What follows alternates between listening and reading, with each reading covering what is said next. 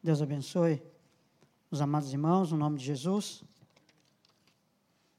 É sempre uma bênção podermos estar cultuando ao Senhor, louvando, adorando o nome do Senhor e também compartilhando aí da sua santa palavra, amém? Esse almoço, minha esposa acha que meu nome está lá já e dela, eu esqueço todo domingo. Preciso me lembrar hoje de pôr meu nome ali, senão eu vou pôr em casa, irmão. Olha, eu esqueço todo domingo. Glória a Deus. Vamos meditar na palavra do Senhor, está no livro de Êxodo livro de Êxodo, no capítulo de número 25. Nós vamos ler a parte A de dois versículos só, a parte A.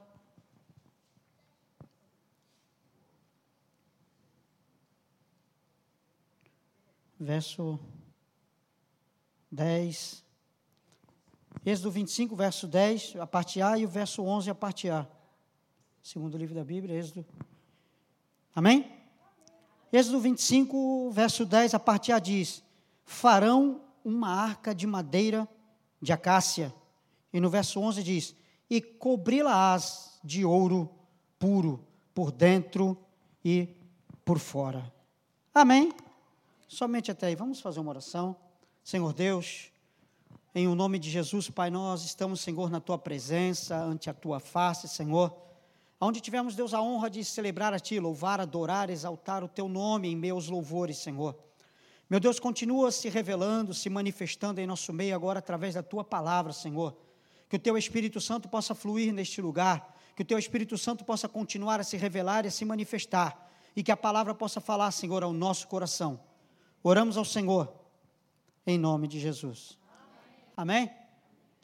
Amados, uma palavra que o Senhor colocou no meu coração que tem por título Levando a Arca. Amém?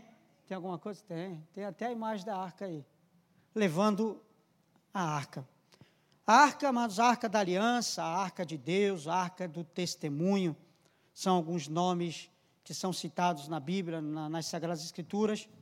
Foi feita né, pelo povo de Deus, segundo as instruções de Deus, já na época de Moisés, lá no Êxodo, ainda no, no deserto, na época dos 40 anos, que eles ficaram ali no deserto. E essa arca teve em meio ao povo de Deus por muitos e muitos anos. Teve em tabernáculos, depois teve no templo de Salomão. E essa arca, ela desapareceu, ela deixou de ser mencionada na Bíblia, é um mistério até hoje. Né? Na época da invasão de, de Nabucodonosor, na época que Jerusalém foi sitiada, que o povo foi levado para o exílio lá na Babilônia, depois através dos medo-persas. Naquela época, a arca do Senhor ela desapareceu, não se ouviu mais relatos. Existem aí algumas coisas, né? Os arqueólogos até hoje, é um dos artefatos mais procurados hoje pela arqueologia, né? Tem um valor aí, se segundo os historiadores, se ela for feita como disse a Bíblia que é, né? Tem um valor aí financeiro muito alto, um negócio muito muito grande, né? Um negócio tremendo. Mesmo porque muitos ainda acreditam, muitas pessoas falam, você pode ler, vai ver algumas reportagens, alguma coisa, que isso não passa de ficção, de uma criação, de uma invenção do povo de Israel, né? Para se defender na época do deserto, para dizer que tinha um Deus superior, um Deus maior, para dizer que tinha um Deus que, que acompanhava eles, para que os inimigos tivessem medo de vir contra eles em guerra. Mas nós cremos na Bíblia, né? Como palavra de Deus. Cremos na Bíblia como as Sagradas Escrituras e sabemos que tudo que está lá aconteceu. Amém? E até hoje ela é procurada, é um, é um artefato mesmo procurado. E nós vamos estar falando um pouco do significado das Escrituras, amém? Do que ela significa, sabendo que isso foi no Antigo Testamento, amém? Mas vamos trazer também para as nossas vidas de hoje o significado, estudar um pouco da arca, né? Da arca da aliança. E se um dia, por acaso, antes da volta de Jesus, ela for achada, né, João viu ela no paraíso. Né? João teve uma visão e viu a arca no paraíso. Mas a arca física pode muito bem ainda estar em nosso meio. Amém? Tem pessoas procurando aí. Na Nova Escócia, né, tem ali, ali próximo aos Estados Unidos, uma ilha chamada Ilha do Tesouro. Tem reportagens que dois irmãos compraram a ilha acreditando que a arca está está escondida lá. Já estão há anos cavando aquilo lá e gastando milhões e milhões e milhões e milhões. acreditando que a arca está lá. E todos os estudos, todos os estudos que se fazem acerca da, da onde a arca pode estar, todas as direções, todas as linhas de estudo passam por Portugal. Você sabia? Todas elas passam por Portugal, tirando um, um, a, a, hipótese dela estar na Etiópia, por causa da rainha de Sabá, que foi visitar Salomão, e segundo alguns historiadores, teve filhos com Salomão, e Sabá é Etiópia, a rainha de Sabá teria levado a arca para a Etiópia, e segundo os etiópios lá, etiópios? agora enrolou, etiopense, etiopino, pronto, segundo os que moram em Etiópia, a arca está lá, tem um lugar lá que fica fortemente guardado, de carga está lá dentro, mas ninguém nunca viu. Mas não acreditam, a arqueologia não acredita que ela esteja lá. Essa é uma das hipóteses, mas todas as outras passam por Portugal. Cada castelo que você vai, que tem um símbolo de um templário, amém? Os irmãos sabem o que, que são, né? Os templários têm os símbolos, em Tomar mesmo tem cinco castelos, os cinco têm símbolos templários. Eu já visitei, eu gosto né, de pesquisar, e toda vez que você vê um símbolo templário, é porque os templários eram pessoas que cuidavam, é, os guardas da época que cuidavam das coisas do Templo de Salomão. Desde aquela época havia uma ordem de, de, de pessoas, né, de, de, de, soldados que cuidavam das coisas do templo. E acredita-se que a, a Arca da Aliança, como algumas outras coisas, tenha sido levada pelos, pelos templários. Então, cada castelo que você vê um símbolo, acredita-se que a arca passou por aí. Amém? Olha, quem sabe não está aí guardado em Portugal. Glória a Deus. Olha. Amém. Mas pronto. Não significa mais assim como significava antes. Amém? Nós vamos entender. Vamos à palavra. A arca, amado, a arca, a Bíblia diz, depois você começa a ler, a arca ela era feita de madeira. A ordem que Deus deu é: façam uma arca de madeira, aproximadamente 1,20m. Façam uma arca de madeira de acácia. Por que a madeira? Nós temos que entender o seguinte: em primeiro lugar, que toda a Escritura, toda a Bíblia, ela aponta para um único lugar. Toda a Escritura, tudo o que aconteceu no Antigo Testamento, tudo o que aconteceu depois, tudo aponta para uma única pessoa, para um único lugar: Jesus, o Cristo, o enviado. Amém? Desde o que aconteceu no paraíso, desde ali, quando Adão e Eva pecaram, que Deus trouxe ali a ordem, a sentença ali, Deus já citou ali a vinda de Jesus. Nascerá um homem que pisará na cabeça da serpente, já está se referindo à vinda de Jesus. Então, tudo que nós vemos na Bíblia, tudo aponta para Jesus, para a vinda de Cristo. E a construção da arca não é diferente, toda ela aponta para Jesus. Amém? Nós podemos pegar é, várias diretrizes, existem linhas de estudo. Né? Se você for ver, de repente, se você for estudar a arca, você pode pegar uma outra linha de estudo. Eu peguei uma linha de estudo, você pode, de repente, pegar uma outra e você vai crescer ainda mais no conhecimento. Mas tudo aponta para Jesus. Amém? E diz que a arca foi feita de madeira. Por que madeira? A madeira apresenta, aponta para a humanidade de Jesus para o lado humano de Jesus. Jesus foi homem, amém? A madeira vem, vem da terra, amém? Então, Deus deu ordem que fizesse essa arca de madeira de acácia, uma madeira de lei, né? mas feito de madeira, para apontar o que? A humanidade de Jesus. Jesus era homem também, de carne e osso, sentia dores, tinha suas emoções, tinha seus momentos de alegria, de tristeza, amém? Jesus sofreu na cruz, na cruz, na, na via sacra, como diz, na cruz, no Calvário, não só na dor dos pregos, mas antes da cruz, tudo o que aconteceu, sentiu dores. Jesus chorou, Jesus se alegrou. Jesus, ele era homem também. Nasceu de mulher, morreu como um homem morre, como um ser humano morre. Então, a madeira da cássia aponta para o lado humano de Jesus. Mas Deus diz: olha, revesti esta arca, esta madeira de ouro puro. Quando a Bíblia fala de ouro, normalmente nós assimilamos o ouro na Bíblia de duas formas. Uma, presente digno de um rei. Ninguém ousava é, querer fazer uma aliança com um rei, ou visitar um rei, ou pedir uma audiência a um rei, levar um presente levar uma lata, um ferro, não. Era se era levado era ouro. Ainda que se levasse pratas, né, copos de prata, aquelas coisas de pratos, mesmo assim, a prataria não tinha tanto valor, tinha que se levar ouro.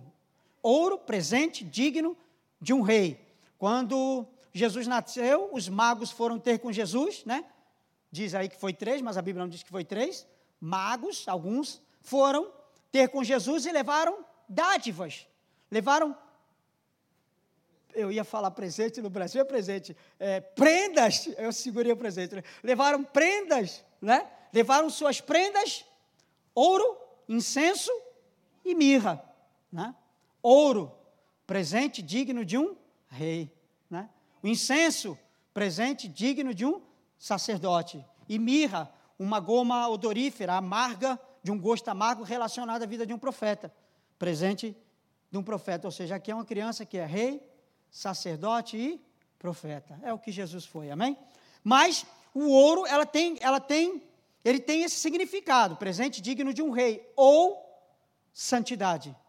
Também o ouro na Bíblia é relacionado à santidade, principalmente no Novo Testamento, quando vemos várias passagens em que o Senhor fala que seríamos polidos como ouro.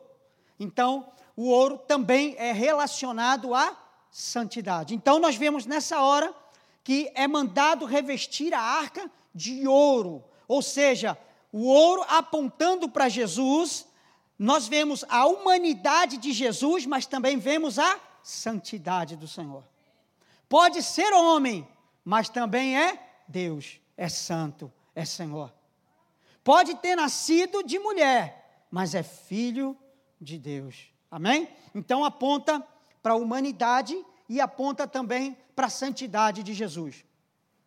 Diz que foi mandado colocar quatro argolas. Quatro argolas.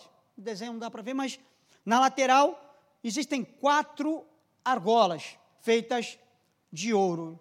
Segundo alguns estudos, né, a linha de estudo, as quatro argolas apontam para os quatro evangelhos que foram escritos: Mateus, Marcos, Lucas e João os quatro evangelhos. Os quatro evangelhos, argola sendo de ouro, os quatro evangelhos, segundo já o que Deus vinha falando, os quatro evangelhos são santos. É uma palavra santa. Já foi até dito pelo irmão Romeu, já no outro domingo. Ainda que um anjo apareça e traga outro evangelho, seja ele anátema, porque santo é só o da Bíblia, é só os quatro. Então, a arca, havia nela quatro argolas que aponta para os quatro evangelhos no Novo Testamento. E diz que Deus falou: olha, pegue também duas varas, duas varas também de madeira, de acácia, e revesti-las de ouro, e meter nas duas argolas, e das quais não podem mais ser tiradas. As varas ficarão mesmo sempre na argola, que é para carregar né, a arca por sobre os ombros. Mas mesmo quando pousaram no lugar, não se tira mais as duas varas. As varas, amado, apontam para o Antigo e o Novo Testamento. Nós vemos que elas foram metidas dentro das argolas, os quatro evangelhos. Nós vemos, amado, que nos países cristãos, como o que nós moramos, o tempo é dividido né, a fase da história é dividida em duas. A importância da vinda de Cristo é tão grande que a história foi dividida em dois: antes de Cristo e depois de Cristo. O negócio chamado foi tão grande, tão tremendo, e nós vemos ali duas varas: o Antigo Testamento antes de Cristo e depois de Cristo. E o que faz a separação? Os quatro evangelhos. Que, os quatro evangelhos, as quatro argolas, é onde relata o nascimento e a morte de Jesus. Nós não vemos a história ser contada como foi contada nos quatro evangelhos. Você vê o livro de Atos, é falado sobre o ato dos apóstolos após a morte de Jesus. As cartas paulinas e outras cartas gerais é citado, é dado exemplos, é dado conselhos segundo a inspiração de Deus, segundo o que Deus falou, é dado conselhos, mas o que nos traz, o que nos relata o nascimento e a morte de Cristo, o que fez separação na história do antes e do depois, são os quatro evangelhos, aonde as duas varas estão colocadas. Tudo na Bíblia, tudo que Deus mandou o povo fazer, aponta para Jesus Cristo. E coloca Ele como Senhor dos Senhores, como Rei dos Reis. O negócio é tremendo. O antes e o depois. O antigo e o novo. Né? Velho não, tem pessoas que falam Velho Testamento. Velho é uma coisa velha. Né? É antigo, porque ele é antigo. Mas não é velho, porque ele é atual. Ele se renova a cada dia. Amém? Amém? Glória a Deus. Eu, eu já tenho, eu já passei dos 40, já fiz 40. A gente não gosta que ninguém chame de velho, posso ser um pouco mais antigo, mas velho não. Né? Já, fiz meus, já fiz 40 já um bom tempo atrás, mas, mas já fiz. Né? Bom, amém?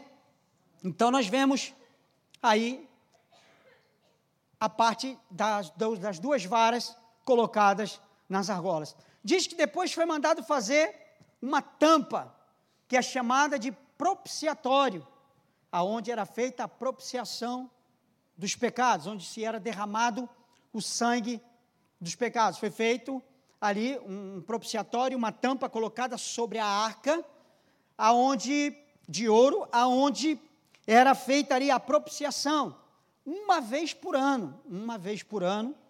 Depois que a arca foi entronizada no santuário, depois no templo de Salomão, ela ficava no santo lugar, no santíssimo lugar, ou no santo dos santos.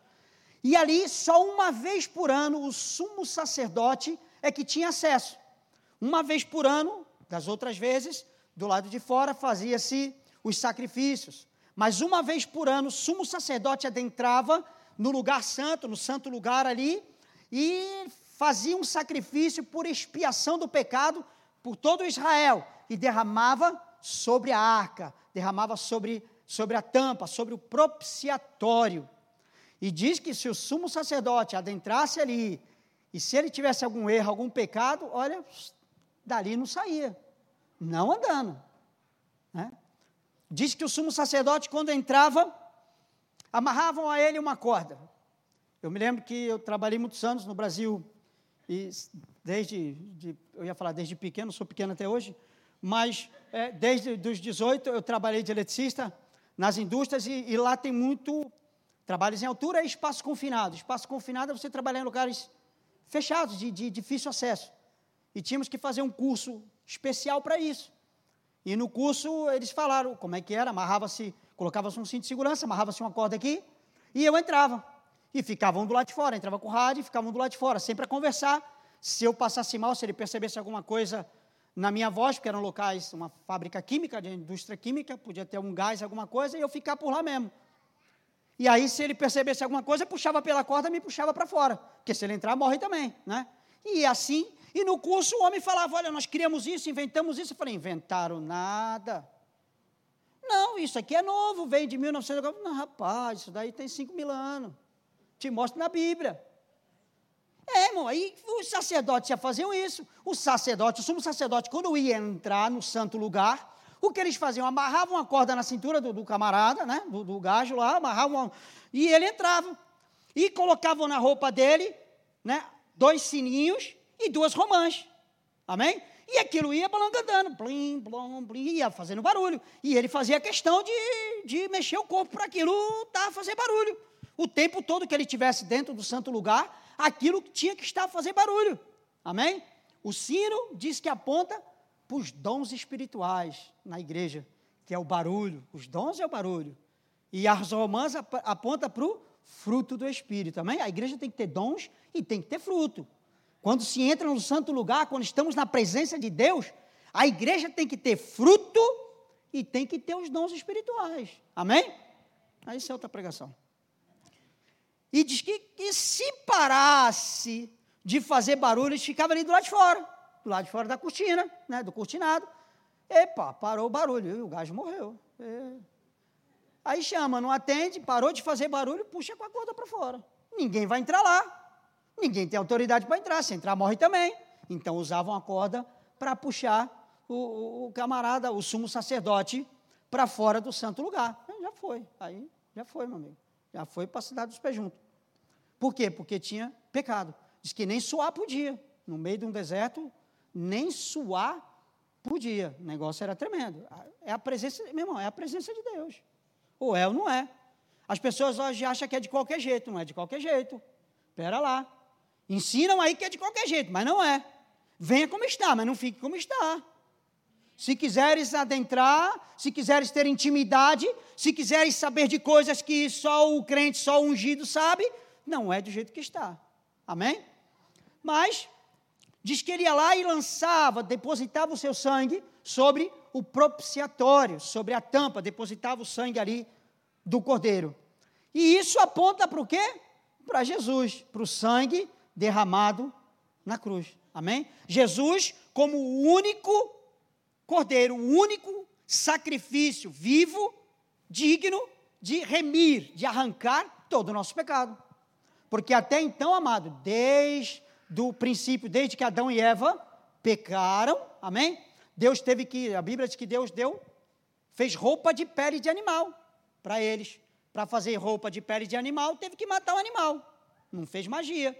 Não foi na Zara comprar. Foi, teve que matar o animal. Por matar o animal, amém?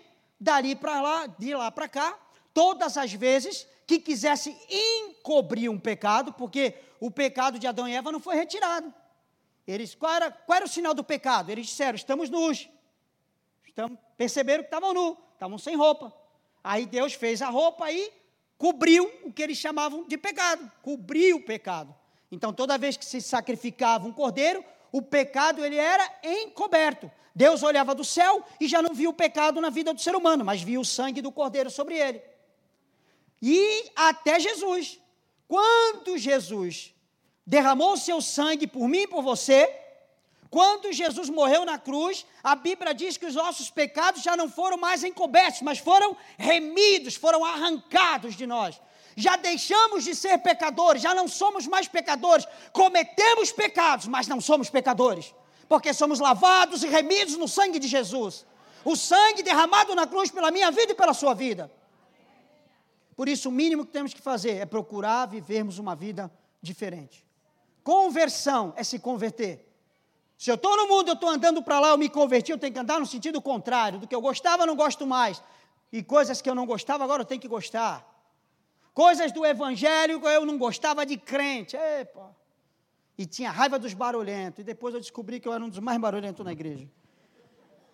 Só Jesus. É, não gostava. E quando eu comecei a frequentar a igreja, não gostava quando aqueles ficava gritando, aleluia, eu levava para trás. Dava vontade de bater. E hoje eu fico gritando, que nem um louco para lá e para cá de aleluia, glória a Deus. E é assim que é. Pronto, é, Deus fez. Glória a Deus que Ele fez. Amém?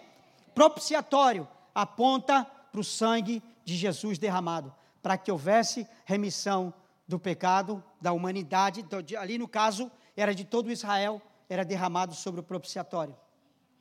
Eu li um arquivo de um homem, um historiador, um, um pesquisador que, segundo ele, estava fazendo arqueologia em Israel, diz ele que achou a arca. Pô, diz ele que estava cavando, estava a cavar e achou a arca num lugar e viu que ali tinha um anjo, disse que o anjo do Senhor conversou com ele, segundo o relato, o anjo do Senhor conversou com ele e disse: Olha, a arca está cá embaixo e não pode descer.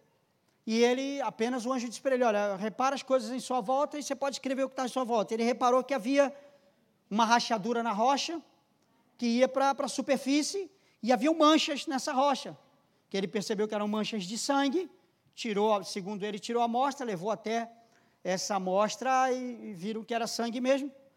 E depois que ele saiu, ele foi olhar por cima, ele, segundo ele, era o local aonde Jesus foi crucificado.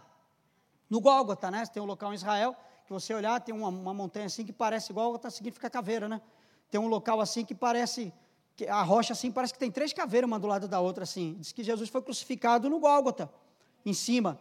E ele, segundo o relato dele, ele diz que na morte de Jesus, no sangue derramado, aquele sangue todo derramado, quando ainda o centurião foi lá e furou ele, depois da morte, que saiu água e sangue e jorrou muito, houve um terremoto, a terra rachou, as rochas racharam, e ali onde a cruz estava enfiada, naquela rocha, rachou, o sangue de Jesus desceu pelaquela rocha e foi que a arca estava escondida desde os tempos lá, né, da, da invasão de Nabucodonosor. A arca tinha sido escondida ali, Deus tinha mandado esconder, e Jesus foi crucificado e o sangue desceu e caiu em cima do propiciatório. Ponto. amém? Só estou contando o um relato. Bíblico é, amém? Agora se é verdade, não sei. Só tô, a gente fala porque se você ler, você já está por dentro. Ponto. Então nós vimos que o propiciatório aponta para o sangue derramado na cruz. Diz que em cima do propiciatório, já estou terminando, só falta duas horinhas. Só. Em cima do propiciatório haviam dois querubins.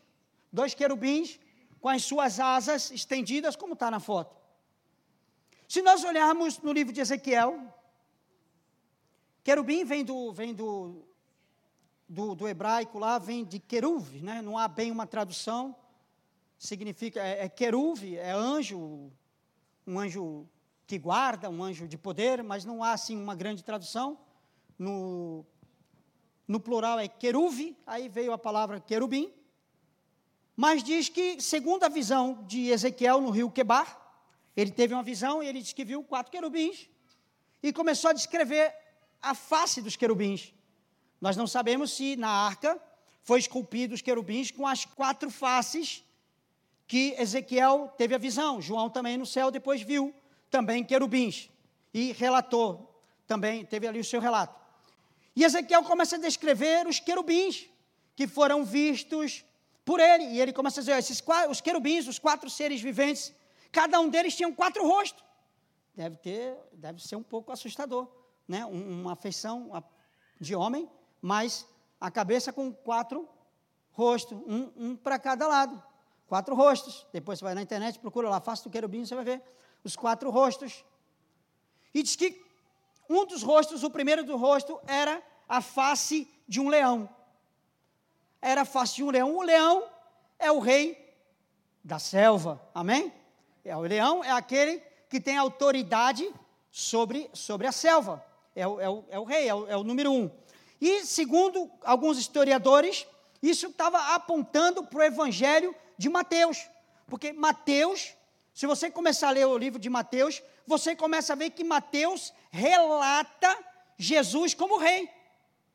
No Evangelho, Mateus começa a relatar Jesus como rei. Ele começa escrevendo, o, o livro de Mateus começa a escrever sobre a genealogia.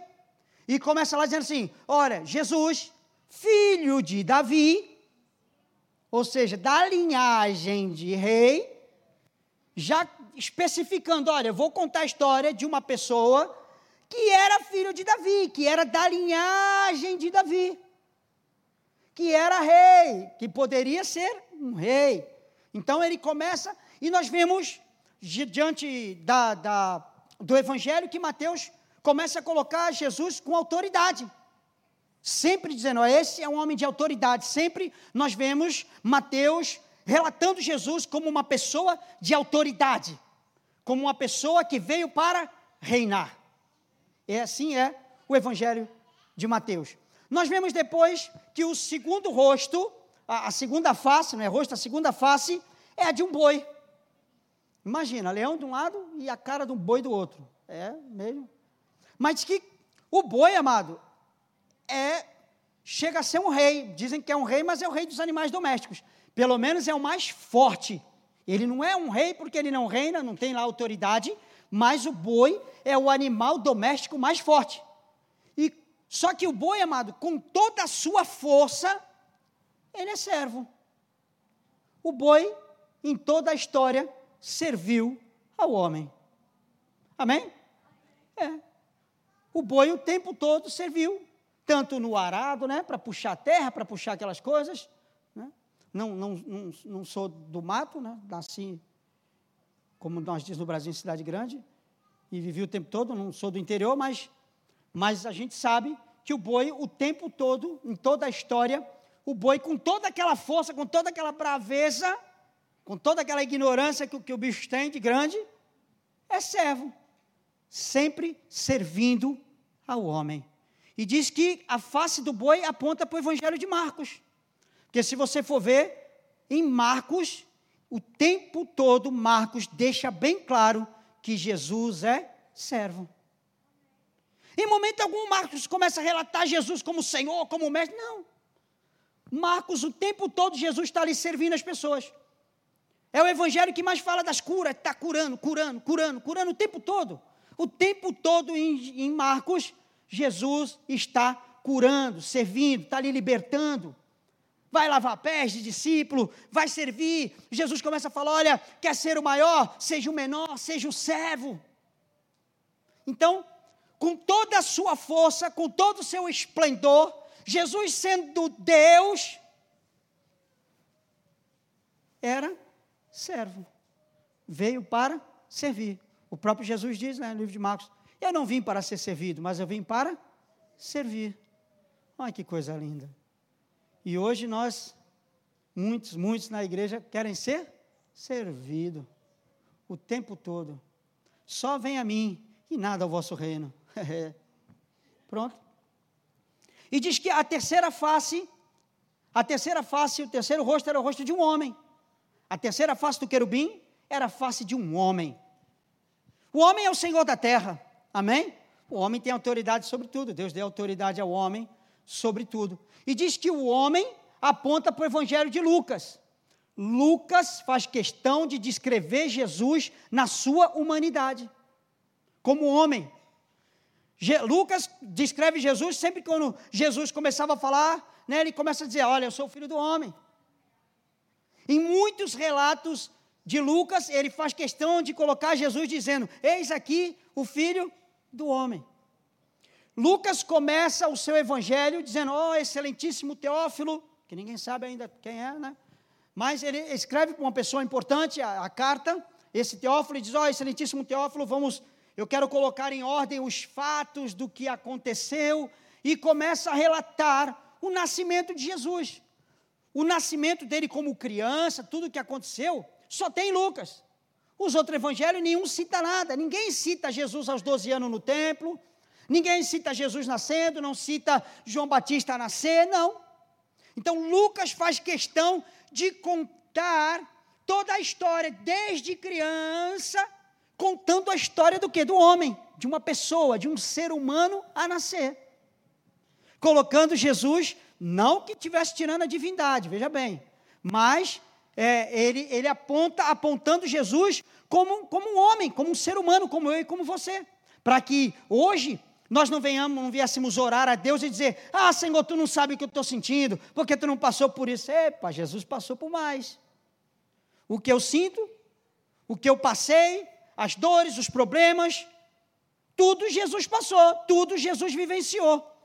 Ele não se usurpou, deixou de ser Deus e desceu e habitou entre nós, se fez carne e habitou entre nós. Sentiu dores, sentiu alegria, sentiu choro, mas com toda a autoridade de Deus. Amém? Mas também ele era homem. A Bíblia diz, sujeito aos mesmos problemas do que nosso, o mesmo né, problema do nosso corpo físico. Ele também, também tinha. Amém? Então, Marcos é, Lucas descreve João como, descreve Jesus como sendo filho do homem. E por último, a quarta face do, do querubim diz que era uma águia.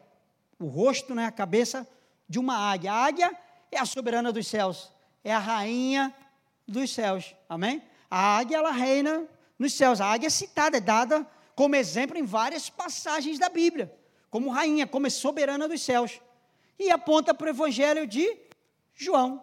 João, amado, João, eu olho e falo, João já chutou o pau da barraca. João já começou o evangelho como? Olha, no princípio era o verbo. O verbo estava com Deus e o verbo é Deus. Ponto, acabou. Para João, meu irmão, não, tem, não tinha nessa não. Jesus é Deus e ponto. Acredita ou não acredita? Eu estou a falar o seguinte: Ele é o Filho de Deus, Ele já estava no princípio, antes do mundo ser criado, antes das coisas existir, Ele já era Deus. Jesus já é citado ali por João como Deus. E a todos aqueles que, que nele crê, deu o poder de serem chamados filhos de Deus. Então, em todo o Evangelho, João coloca Jesus como Deus, como o Senhor dos céus, como o Todo-Poderoso. Amém?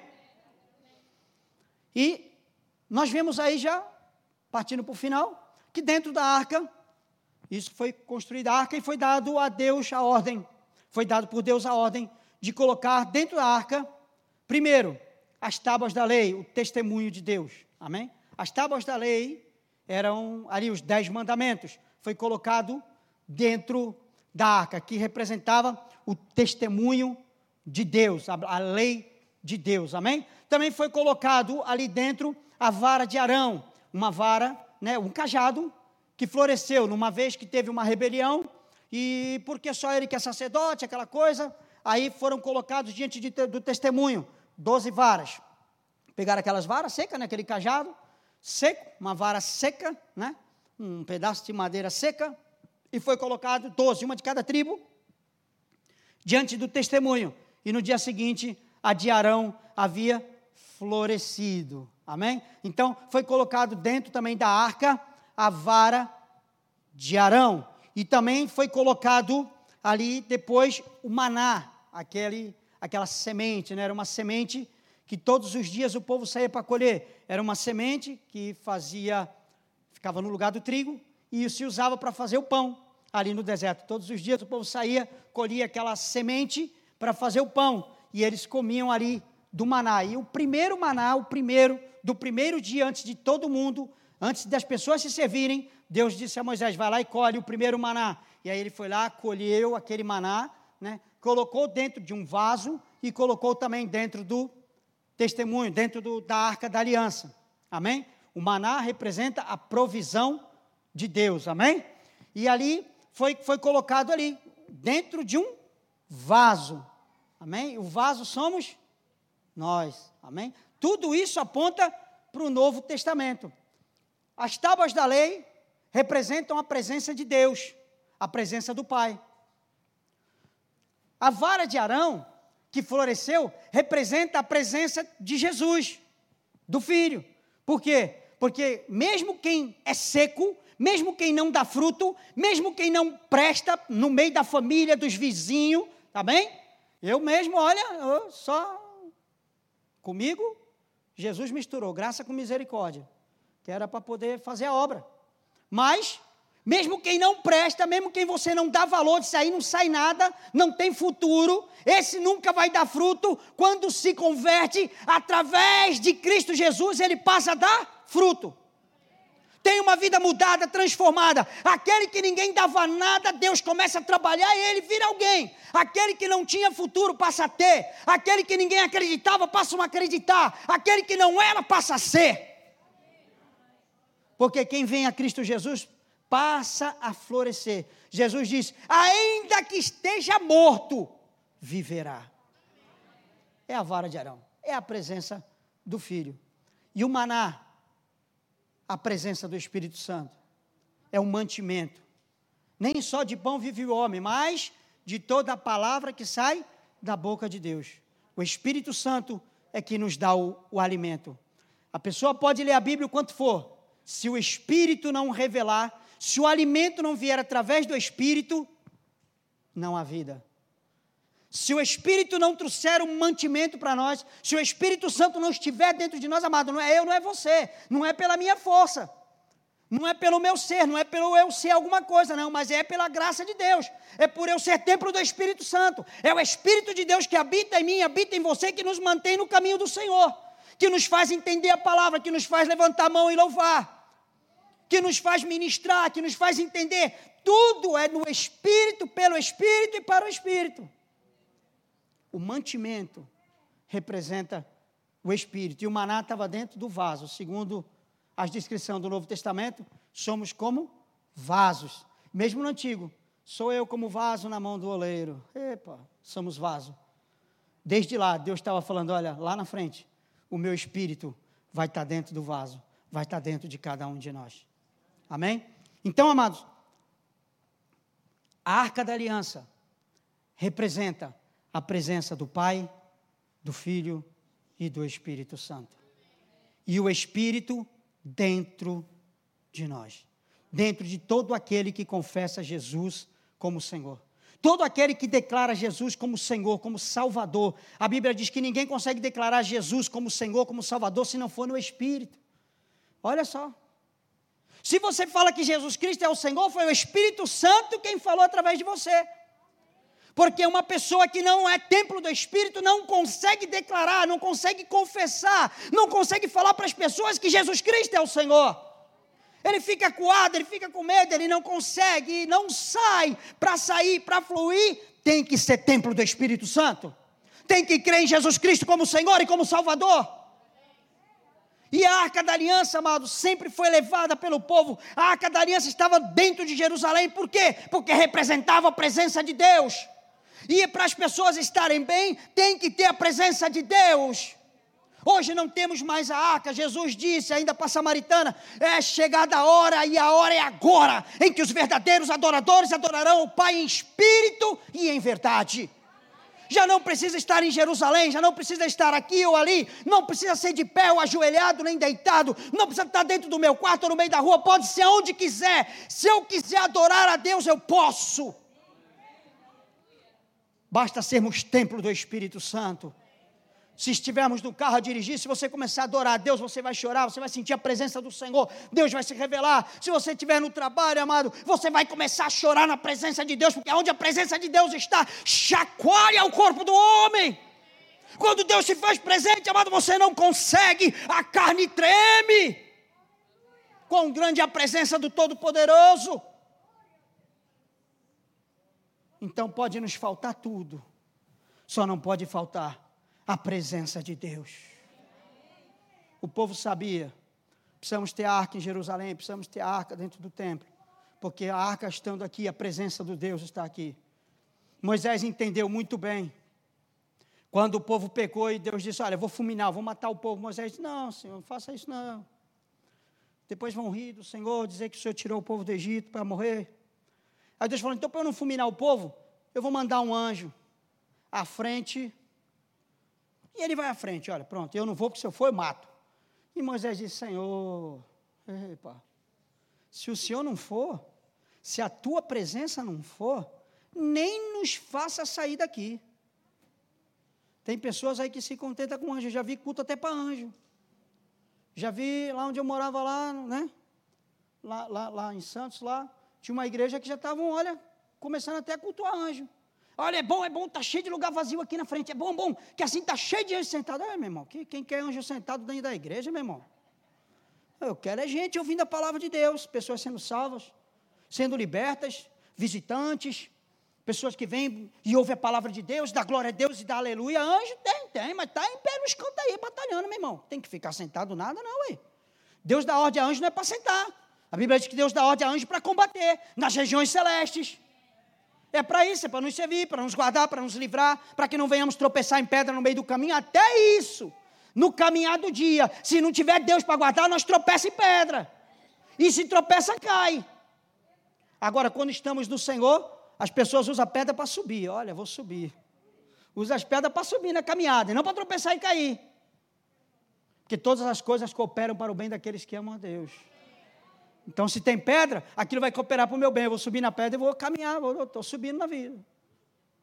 Agora, se não está em Deus, vai tropeçar e vai cair. O cair é do homem, o levantar é de Deus.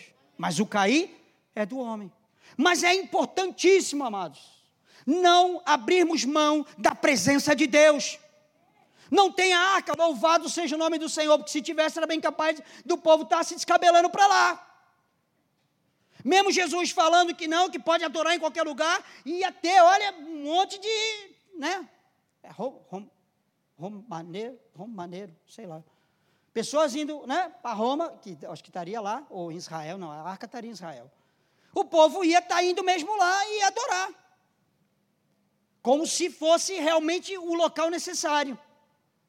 Deus permite todas as coisas, amado. Deus permitiu sumir para que a adoração não fosse em cima dela, porque a presença de Deus isso foi no Antigo Testamento. Eu trouxe para os irmãos, trouxe o exemplo, mas trouxe o quê? Apontando toda ela apontando para Jesus, para você entender que por mais que ela tivesse teve validade no Antigo Testamento, mas o tempo todo Deus estava dizendo: olha, vai nascer um que é digno de levar nas suas costas a chave de Davi, que abre ninguém fecha e fecha ninguém abre.